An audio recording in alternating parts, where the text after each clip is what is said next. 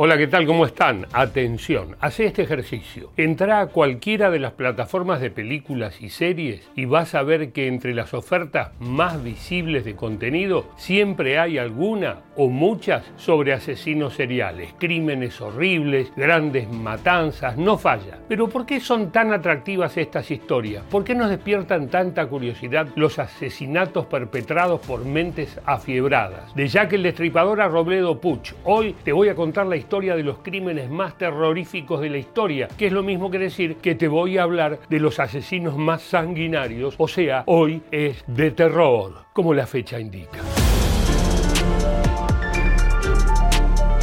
El más famoso de los asesinos seriales es un tipo del que en verdad no conocemos el nombre, que lo llamó Jack, Jack el Destripador, y se le atribuyen al menos cinco homicidios en el barrio londinense de Whitechapel durante el año 1888. Sus víctimas eran mujeres que se dedicaban a la prostitución y el apodo, obvio, viene de su manera de matar, cortes en la garganta, mutilaciones, extirpaciones de órganos. A lo largo de los años hubo hasta 300 sospechosos de ser Jack, pero nunca, nunca se conoció su verdadera identidad. The small hours of the morning on the 31st of August 1888, the body of Mary Ann Nichols, a 43 year old with a lengthy police record for minor offences such as drunkenness, disorderly conduct, and prostitution, would be discovered. En Estados Unidos, el hombre considerado el primer asesino en serie es H. H. Holmes, que actuó más o menos al mismo tiempo que Jack el Destripador en Londres. Holmes diseñó, escucha, un hotel en el que había habitaciones para diferentes tipos de asesinatos. Una para colgar gente, otra para asfixiarla y así. Una locura total.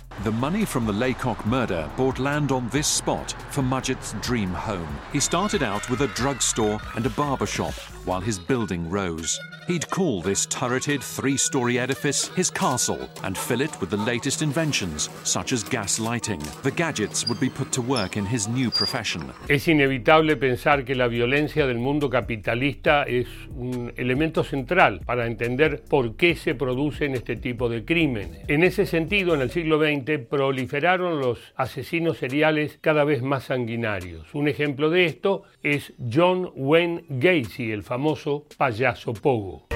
I'm a power person. I enjoy power. Nobody else had the guts to pull off what I pulled off.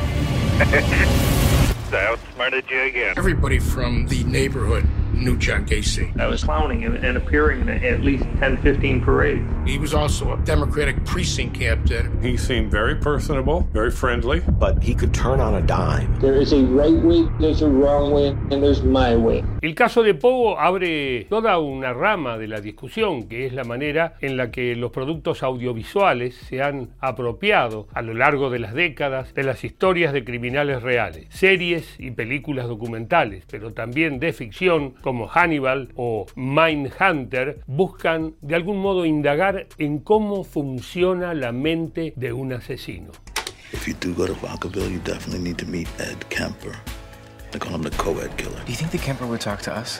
Try to stop. What happens to these men is normal, but the way that they process it is not. Uno de los casos más singulares es el de Charles Manson. ¿eh? Probablemente sea el asesino más famoso de la historia y sin embargo, escuchen bien, jamás cometió un crimen con sus propias manos. Los nueve asesinatos por los que estuvo más de 45 años preso fueron todos pensados por él, pero ejecutados por integrantes de la llamada familia Manson. I wouldn't do anything that I felt guilty about. You don't feel guilty at all? There's no need to feel guilty. I haven't done anything I'm ashamed of. Maybe I should have killed four or five hundred people. Antes de avanzar con otros casos puntuales, una pregunta general. ¿Por qué este tipo de asesinato genera tanto interés en el público? ¿Por qué las series y las películas sobre asesinos son siempre exitosas? ¿Será el morbo? el true crime provoca interés por razones tanto coyunturales como históricas, en relación a que aborda casos y personajes que están presentes, forman parte de la memoria del público, ¿no? que, siguen, que nos siguen interesando. Son producciones que abordan abordan historias y personajes que nos inquietan, que nos resultan perturbadores. Funcionan como los antiguos mitos, o sea, en el sentido que son historias que no están cerradas, que vuelven a ser contadas una y otra vez. Estas series sobre asesinos son en definitiva tranquilizadoras. Los asesinos son presentados como monstruos. Entonces, si son monstruos, obviamente no, no son parte de la sociedad, son otra cosa, son otros. En ese sentido es que resultan tranquilizadoras. ¿no? Me parece que también para mí son menos interesantes. No nos permite abordar la verdadera trama. Uno de los asesinos más llevados a la pantalla fue Ted Bundy. Uno de los actores que lo interpretó fue el famoso Zac Efron. Bundy fue arrestado en 1978, el año del Mundial, por el asesinato de 30 mujeres y chicas, aunque se estima que mató a otras 20 personas más. En 1989 fue ejecutada la pena de muerte sobre él. Horas antes de morir, dio una entrevista a la televisión. No question about it. The FBI's own study on serial homicide shows that the most common interest among serial killers is pornography. Those of us who are who have been so much influenced by violence in the media, in particular pornographic violence, are not some kinds of inherent monsters.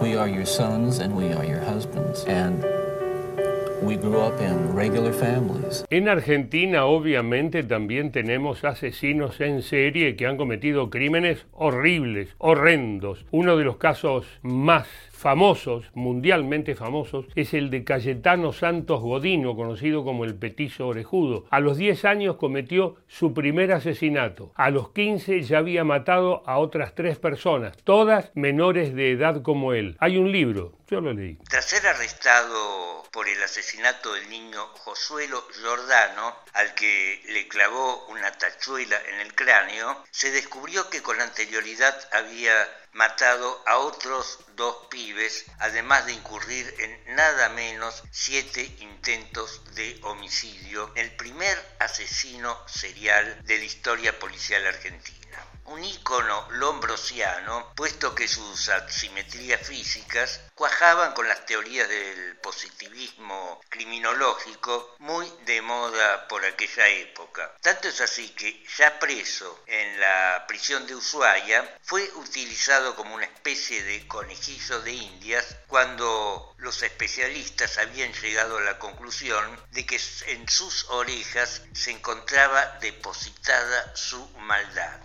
En consecuencia, lo sometieron a una cirugía estética. Hay otros dos casos muy famosos de asesinos seriales argentinos. Por un lado están los crímenes cometidos por el clan Pucho. Por otro, los asesinatos de Carlos Eduardo Robledo Puch, quien sigue vivo y cumpliendo condena. Carlos Robledo Puch nació el 19 de enero de 1952.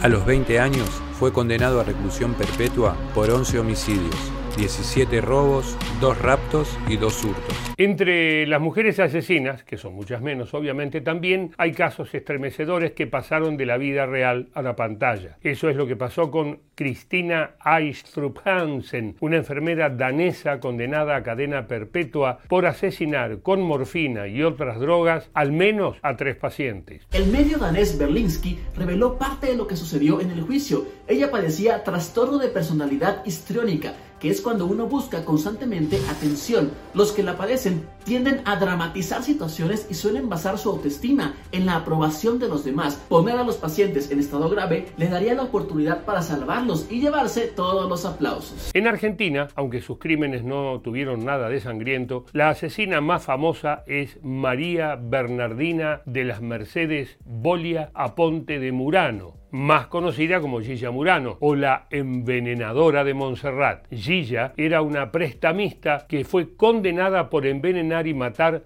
a tres personas. Soy inocente, señor Helbur, y lo voy a sostener hasta el día de mi muerte. No soy una asesina. Usted conocía a las tres víctimas, ¿no? ¿Cómo no? Dos eran amigas, una una pariente, una prima segunda mía. Y la circunstancia esta de, la, de, las muertes sucesivas fueron lo que a usted la condenó, digamos. Eso mismo. Sangre, mente fría, muerte, películas, libros y series. Todo entra en la larga lista de los crímenes más terroríficos de la historia. no os asustéis y dormid soñando con los angelitos. Chao, hasta la próxima. ¿Te gustó el informe? ¡Qué miedo! Sí, un poquitito de miedo da. Seguinos en Spotify, dale, seguinos en Spotify, de ese modo vas a poder escuchar y compartir todos los contenidos de Filonews.